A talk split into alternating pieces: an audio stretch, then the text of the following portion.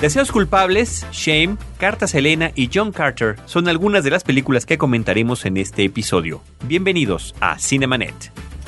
El cine se ve, pero también se escucha. Se vive, se percibe, se comparte. Cinemanet comienza. Carlos del Río y Roberto Ortiz en cabina.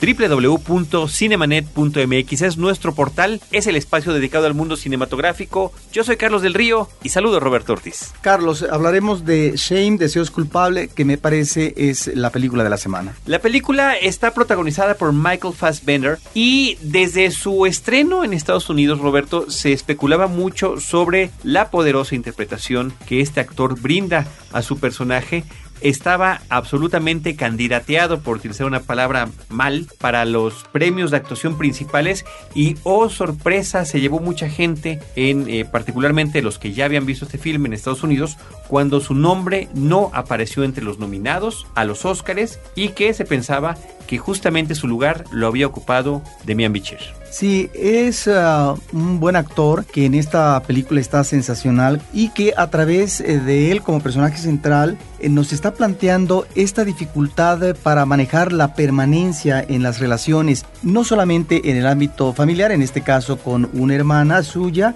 que es cantante, sino también en el plano eh, de las relaciones amorosas. Él es un hombre que parece ser que lo tiene todo resuelto en la vida, un buen trabajo, con dividendos económicos afortunados, uno lo supone, un departamento aceptable y además lo que es el manejo del tiempo libre donde él está siendo convidado porque es un ligador a la sensualidad, de tal manera que puede disfrutar del sexo a cada rato. Digamos que es el platillo que está a la orden del día, él una y otra vez eh, maneja el sexo con alguna chica que encuentra en un bar, que finalmente su jefe eh, de manera fallida no puede cuajar como ligue, o porque hace una relación en un trío sexual con dos chicas o porque de repente se introduce a un antro gay donde le van a hacer sexo oral con el chico con el cual liga. Se podría decir que es un manejo sexual compulsivo, Carlos, pero en un momento central de la película el planteamiento es ese, la apuesta por la vida es ese momento efímero de satisfacción o las relaciones duraderas que entrañan un compromiso, que entrañan finalmente la responsabilidad. Y ahí están, creo, varios personajes, eh, una galería, me parece, de presencias solitarias que no logran cuajar de todo sus vidas porque tienen rezagos, tienen problemas, como por ejemplo eh, la hermana, eh, que está muy fijada a él, pareciera una ladilla, pero que finalmente quisiera tener ese sentido de pertenencia con el hermano porque hay un vínculo sanguíneo cuando finalmente esto lo pone a él en crisis existencial porque finalmente es estarle recordando que podría deber eh, de tener dar una respuesta de responsabilidad familiar. En fin, me parece que ahí están toda una serie de personajes. Y algo que me llama la atención de la película también, Carlos, es el manejo de las escenas de sexo. Una y otra vez vemos en las películas que entran a la cartelera comercial, que no es propiamente eh, imagen pornográfica, ni mucho menos, que no siempre estas ah, escenas están eh, bien confeccionadas. A veces es la convención, es simplemente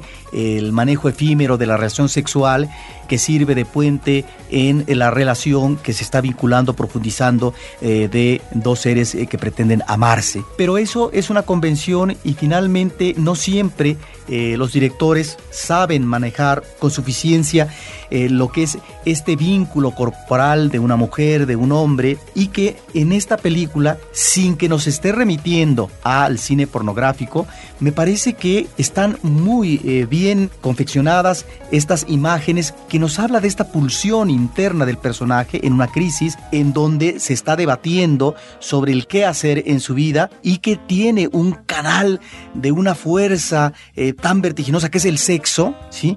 Y donde las escenas nos muestran eso, esa pulsión interna por parte del eh, personaje que se manifiesta en lo que es su explosión sexual. Me parece que ahí está uno de los eh, toques maestros de la película en cuanto a esta descripción magnífica de los vínculos corporales en la sexualidad. Es uno de los eventos afortunados. Y otra cuestión que puede sorprender al público para finalizar, Carlos, es que a veces estamos en ciertas conversaciones o en ciertas escenas donde pareciera tiempo real lo que estamos viendo y donde hay que estar viendo con atención eh, esta situación de desasosiego del personaje o de ciertas conversaciones. Carrie Mulligan es la que comparte créditos en esta película con Michael Fassbender. Ella es justamente la que interpreta a la hermana que estaba mencionando Roberto Ortiz. Y este eh, actor que hemos visto pues en papeles muy interesantes en el cine recientemente, ahí está su personaje inolvidable de Archie Cox en la película Bastardo sin Gloria o interpretando al joven Magneto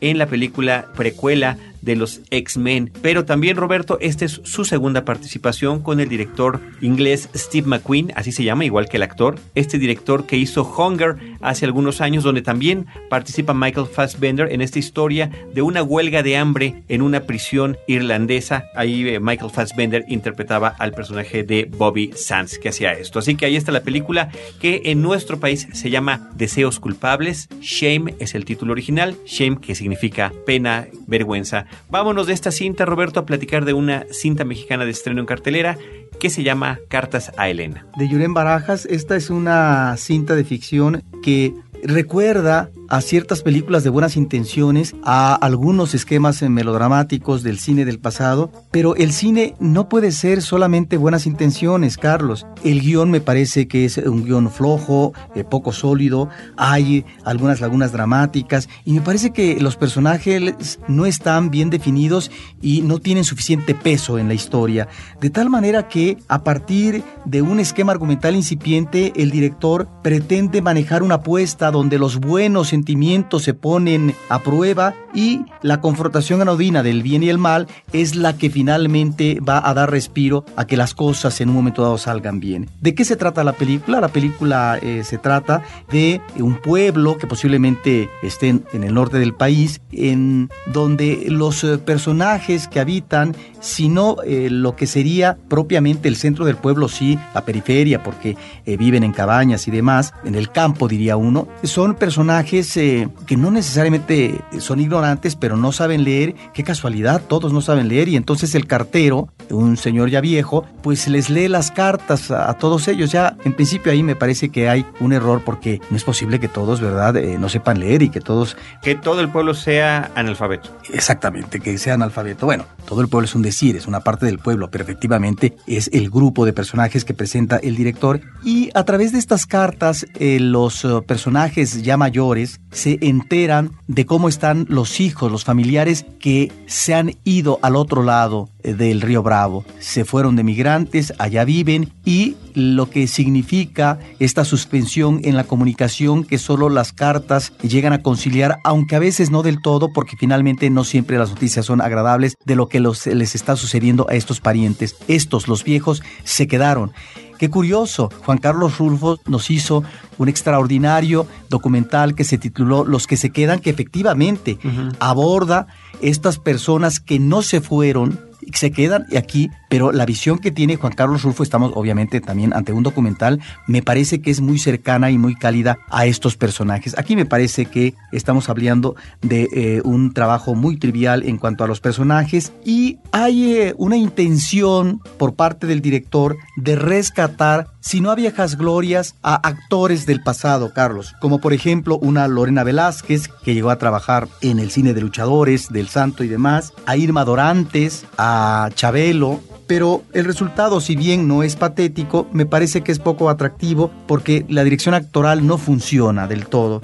Bueno, ahí está una película que quisiera, nada más a través de las buenas intenciones y el supuesto manejo de los buenos sentimientos humanos, querer salir adelante y sacar la casta. Me parece que es una película mediocre. La película se llama Cartas Elena y es dirigida por Llorent Barajas. Y Roberto, de ahí nos pasamos a la película que se llama en México Al final de los sentidos. Su título original es Perfect Sense. Sí, de David Mackenzie. Es eh, una película con Eva Green que está muy bien y además Ewan McGregor, que es eh, un actor que finalmente ya se ha probado muy bien. Es una de estas obras apocalípticas en donde el conflicto no emana de las consecuencias, como lo hemos visto en la ciencia ficción, de la bomba atómica y estamos ante el mundo que a posteriori se nos presenta de una manera funesta. Un futuro posapocalíptico. Sí, o no está eh, a partir de este deterioro ecológico donde finalmente la vida se vuelve imposible. No, aquí lo que me llama la atención que es eh, una película que podría ser más bien de corte realista en donde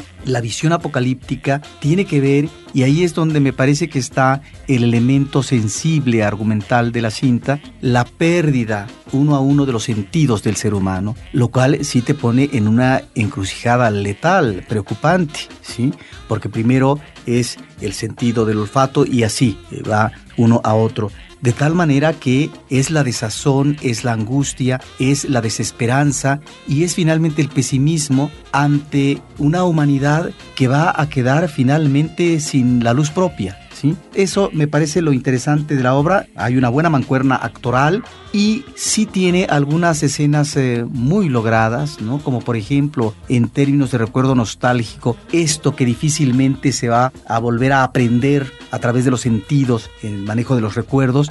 Eh, una chica que está en un restaurante, en la cocina, comiendo un pescado, de repente comienza a llorar y apenas está conociendo con el chico con el cual va a tener una relación amorosa porque le recuerda su relación con su padre. Entonces ahí está una escena, me parece que muy lograda y que tiene que ver con lo que a continuación va a suceder en términos de desaliento humano cuando finalmente la pérdida de un sentido te impida poder manejar ciertas cuestiones eh, de tu vida que tiene que ver con la memoria, que tiene que ver con el recuerdo, que tiene que ver con una serie de cosas. Me parece que por lo que se refiere al planteamiento argumental, este es original y es eh, una forma interesante de plantear un panorama apocalíptico para el planeta Tierra y su humanidad. Al final de los sentidos, Perfect Sense con Ewan McGregor y la actriz Eva Green en los papeles protagónicos.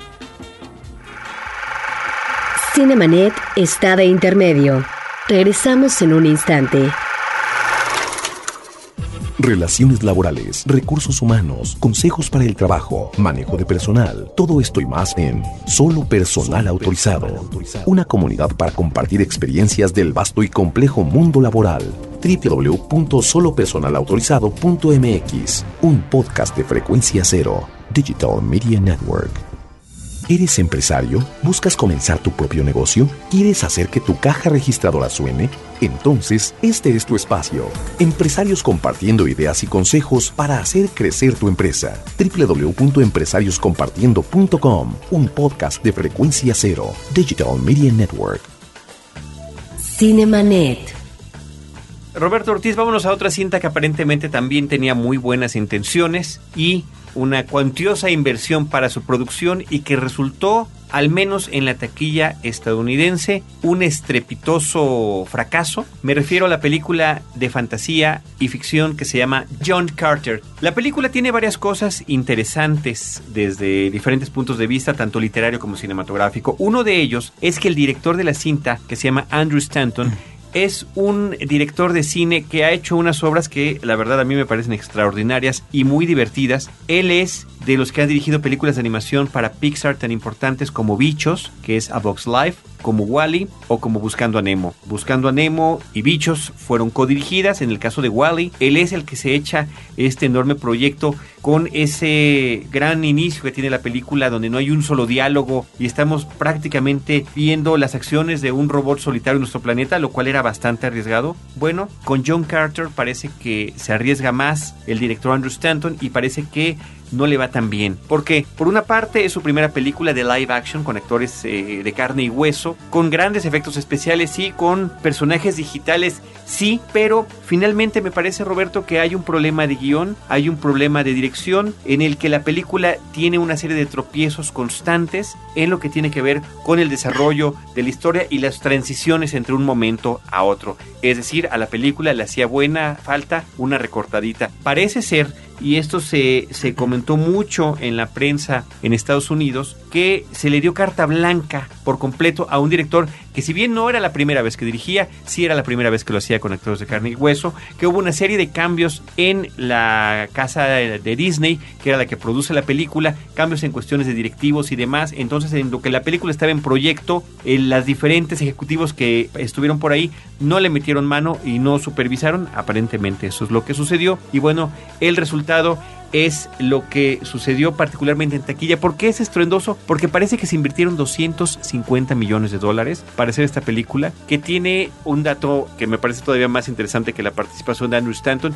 que es su origen. ¿Cuál es la fuente de inspiración para John Carter? Es una novela que escribió un señor que se llama Edgar Rice Burroughs en 1912 y que la primera vez que se publica lo hace en diferentes episodios en estas revistas que se llamaban Pulp 1902. Estamos hablando de un siglo tiene esta historia de haberse escrito. Tan dudaba el propio Rice Burroughs de lo que estaba escribiendo porque trataba acerca de un humano que es trasladado al planeta Marte y ahí tiene un sinfín de aventuras que lo escribió primero con un seudónimo hasta más tarde aceptó el crédito de esta obra que había hecho. Pero bueno, funcionó tanto que tuvo diferentes secuelas literarias, pero es hasta ahora que se hace esta película. Hubo un intento en los años 30 de llevar a la película, nunca se concretó y después hubo una película de muy bajo presupuesto, una cinta B de hace unos cuantos años, me parece que es del 2009, que quedó completamente sin mayor trascendencia. Pero Roberto, lo que es interesante de la reacción del público, he estado leyendo muchos comentarios acerca de la cinta de muchos cinéfilos,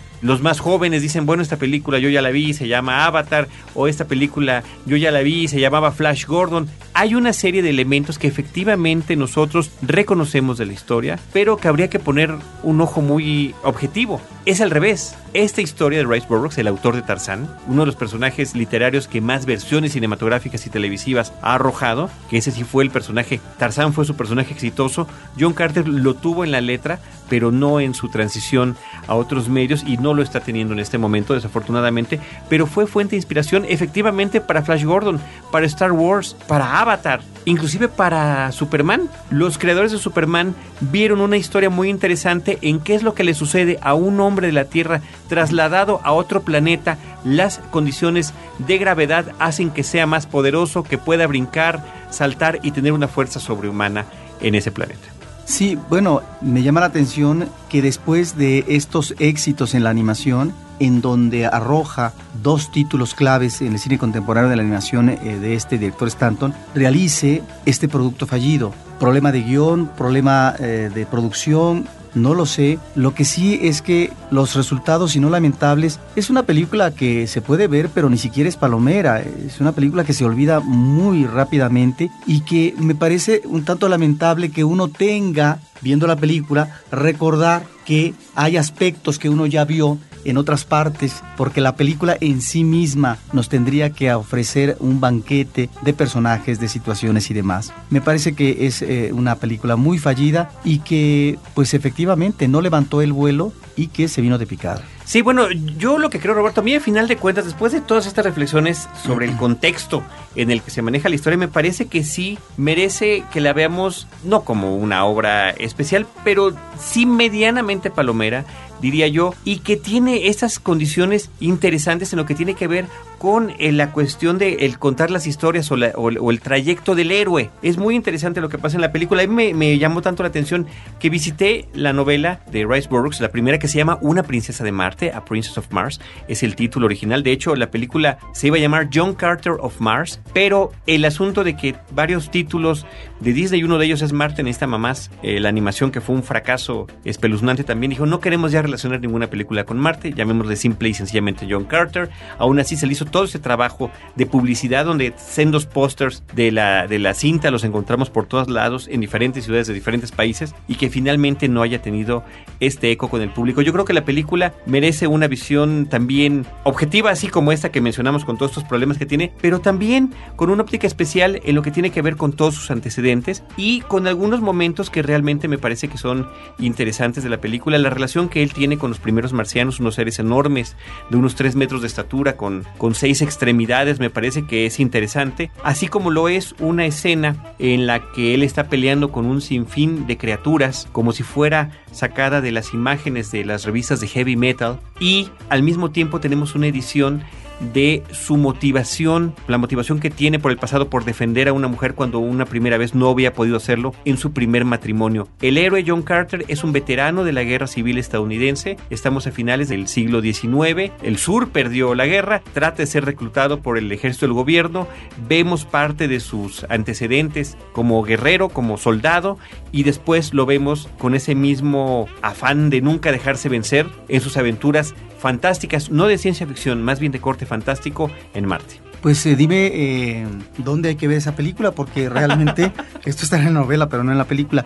Tal vez uno de los atractivos para el público femenino sería la magnífica presencia masculina del actor principal. Bueno, ese es un dato también curioso. El director Andrew Stanton no quiso utilizar ningún actor muy conocido para sus protagónicos y toma a este actor que tú mencionas, es un canadiense que se llama Taylor Kitsch y a una chica bellísima que es la que interpreta a la princesa de Marte del título de la película, que es Lynn Collins. Cine fantástico, cine que sí efectivamente desafía eh, algunas de las cuestiones convencionales que tenemos después de más de 100 años de cine, de cine de este género, Roberto, pero el asunto de ver de repente a gente en naves espaciales, pero que al final de cuentas se pelean con espadas de metal, efectivamente tiene así como que sus tropiezos y sin embargo estuve yo muy sorprendido, Roberto, de la fidelidad que tiene el guion de la película con la novela. Realmente hay cosas que yo dije, no, bueno, esto es seguramente esta, esta criatura de muchas patas que parece un perro sabueso que persigue siempre a su amo,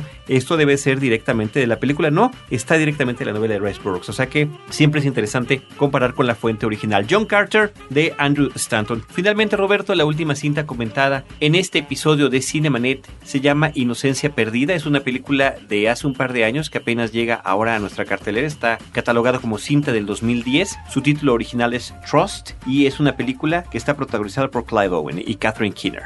Que están muy bien eh, ellos eh, dos y que la película pareciera un telefilme, Carlos, pero a final de cuentas tenemos un buen armado en eh, lo que es una historia muy dramática porque nos remite a una familia que vive en armonía, que finalmente eh, no tiene eh, demasiados contratiempos. Eso es lo que vemos en un principio y después sucede que hay un quebranto porque lo que nos está planteando como problema central la historia es esta forma de los adolescentes, que en este caso es una adolescente eh, muchacha de 14, 15 años, cómo se enganchan o se relacionan con uh, otras personas a través de las redes sociales, a través del Internet, de tal forma que esto entraña un peligro, porque esa persona que uno quisiera conocer puede ser un personaje de la delincuencia, puede ser un asesino serial, puede ser un abusador, etc. Esto es lo que está en el centro del conflicto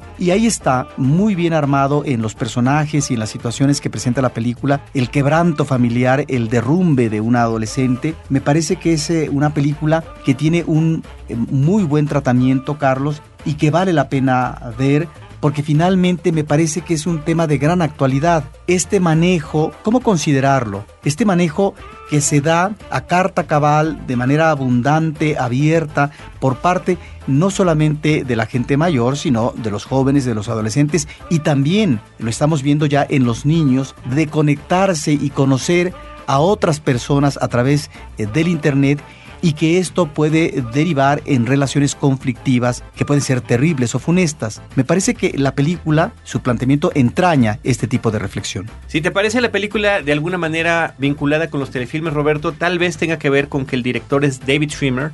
Él es el que durante varios años y temporadas completas interpretó a Ross en la serie televisiva Friends. Él ha dirigido varias películas para televisión, dirigió episodios de Friends, dirigió un par de episodios de este spin-off que hubo eh, muy efímero que se llamó Joey. Eh, ya tenía un, largometraje previo protagonizado por Simon Peck del 2007, pero es esta cinta de Trust la que parece el más serio y contundente de sus trabajos hasta el momento. Ahorita no hay ninguna otra cosa que esté él preparando como director. Digo, ya sabemos que además en, la cuestión actoral continúan con éxito las cintas de Madagascar, donde él interpreta el personaje de la jirafa. Pero ahí está David Schwimmer también eh, incursionando en la dirección, además de tenerlo bien identificado como un actor.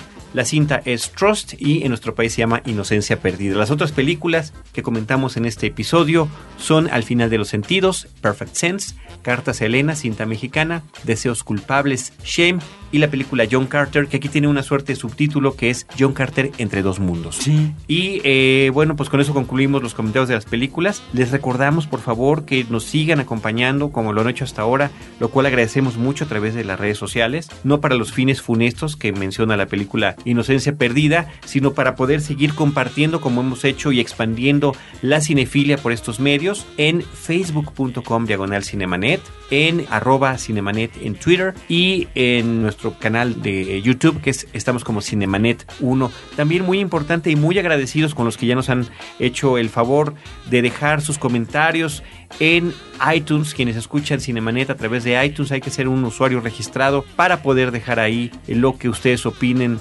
de este podcast. Bueno, ese es un espacio también importante donde nos pueden dar sus comentarios. En particular, Roberto, yo sí quisiera agradecerle a todos lo que le han hecho, pero en especial a Román Sierra, que es este amigo cinéfilo que nos eh, sigue desde Nueva York. Él eh, muchas veces nos ha escrito, nos comenta cómo está escuchando nuestro podcast en sus diferentes traslados, en el metro y demás. Nos manda sus comentarios de películas, nos sugiere temas para podcast. Próximamente estaremos atendiendo uno de esos llamados, que es el que tiene que ver con series televisivas que de verdad tienen calidad cinematográfica. Él le mencionaba el caso de, me parece que Game of Thrones, Mad Men, no, Mad Men es lo que nos, comentaba Román Sierra. Así que muchísimas gracias, Román, y a todos ustedes que nos siguen acompañando por estas distintas vías de comunicación.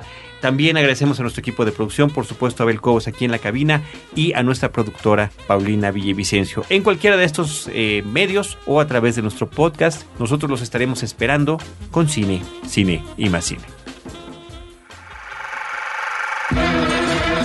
Cinemanet termina por hoy.